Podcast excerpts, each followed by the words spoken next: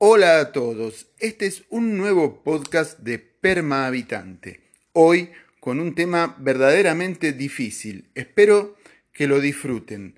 El sistema de creencias nativo americano. Bueno, empecemos. ¿Qué es un sistema de creencias?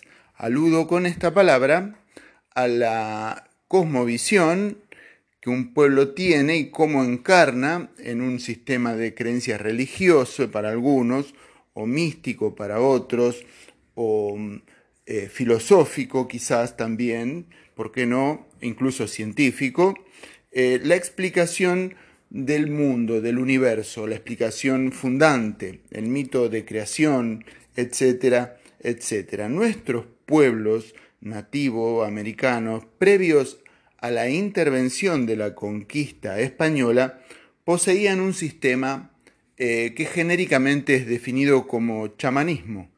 Este sistema de creencias tampoco es exclusivo de América.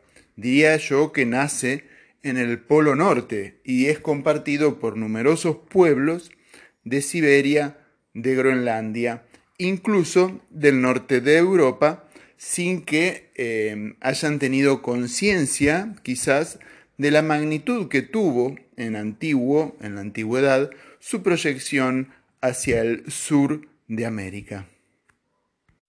Bueno, así situados, continuamos entonces viendo qué compone un sistema de creencias y en particular este nuestro sistema de creencias precedente a la conquista española. Eh, un sistema de creencias posee dos elementos principalísimos a observar y a detenerse a analizar entonces. La vía, la vía, sí, sí, sí, el camino, y la cosmogonía. La vía em, hace a cuál es el sendero por el cual uno accede al conocimiento, para muchas religiones occidentales, es la revelación, recuérdenlo, la intervención de otro superior, la revelación. Eh, en cambio, para otros eh, es, la, es cobrar conciencia. Eh, simplemente estas diferencias hacen sin duda al resultado, puesto que uno puede o no acceder al conocimiento de una manera individual o personal o colectiva o aislada incluso, y de otras maneras no, tienen que venir a inducirlo eh, con la revelación. Algo crucial en lo que hace a la conquista de América y su evangelización, una intervención dada sobre nuestro sistema de creencias precedente. El otro elemento es la cosmogonía. Entonces, por esa vía de conocimiento, esa práctica que para algunos creacionistas europeos y occidentales sea la revelación, pero que para nosotros no lo era. Era el camino de la observación de la naturaleza, esa eh, creencia animista que todas las formas de vida tenían una conciencia muy definida acerca de su propósito, su razón de existir, eh, y que era observable y que todas se encadenaban de una manera virtuosa. Ese vitalismo tan, tan negado, ese animismo observado también por la filosofía antigua, eh, radica en, el sistema de creencias nativo americano. Pasemos al siguiente tema entonces. Eh, ¿Qué cosmogonía daba por resultado ese método de observación? Claro, acá eh, empiezan los problemas. Para la religión occidental, principalmente el cristianismo, durante la evangelización, vio que ese biocentrismo, ese panteísmo, derivaba en, conceptos filosóficos heréticos, o sea, enemigos, herejes. El inmanentismo, por ejemplo, de Feuerbach, podía ser eh, la coronación de una cosmogonía eh, entonces eh, inmanentista?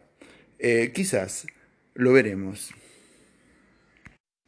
Bueno, este, este desencuentro, eh, que lleva 500 años más o menos, acerca de cómo una vía animista, vitalista, parecida a lo que postulara en Europa alguna vez dentro ya del modernismo, Baruch de Spinoza o Feuerbach, derivan entonces en, la observación ahora de un sistema de creencias precedente que aplicaba mucho mejor a nuestro territorio. ¿Cómo vivían entonces quienes pensaban y creían eh, que la vida era una sustancia y no un accidente que te había dado una intervención?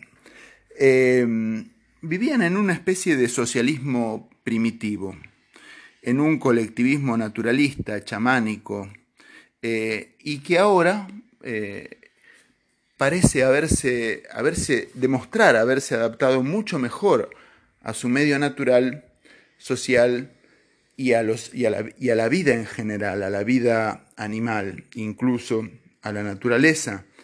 Y termina reflejando eh, amistades, pareceres, eh, sinergias con las teorías que hacen a la ecología moderna, como por ejemplo la teoría de Gaia, es así como la teoría de Gaia parecería resumir el animismo, el vitalismo de, Spinoza, el, panteísmo este inmanentista de, Feuerbach, eh, en un curso de, de, interpretación de la realidad europeo nuevo, que deriva entonces en esta teoría de Gaia, que viene a ser muy amiga del chamanismo. Eh, vamos a decirlo de una manera concreta.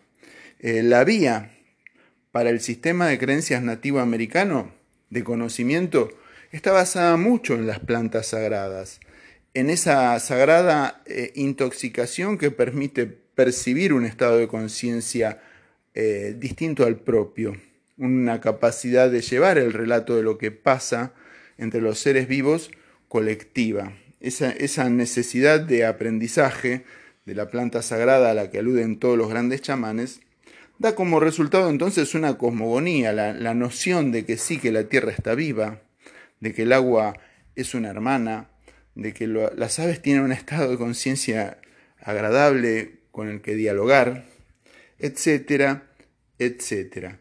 Ese sistema de creencias nativo americano entonces eh, no da por resultado una tierra envenenada, una, eh, un cerro dinamitado, una destrucción de la vida del río, del mar, eh, no concentra a la gente en esclavitudes masivas, dependientes del dinero de otro, sino que los libera. Eh, una verdadera herejía para la conquista. Así que, bueno, estas son mis reflexiones. Yo no las hago porque haya estudiado solamente o porque tenga una formación clásica en filosofía y en teología incluso, por mis estudios, sino que también he experimentado esas plantas y he tenido contacto con esos grandes chamanes de América durante más de 20 años a la fecha. Así que bueno, esta es mi opinión y espero que la debatan, la difundan,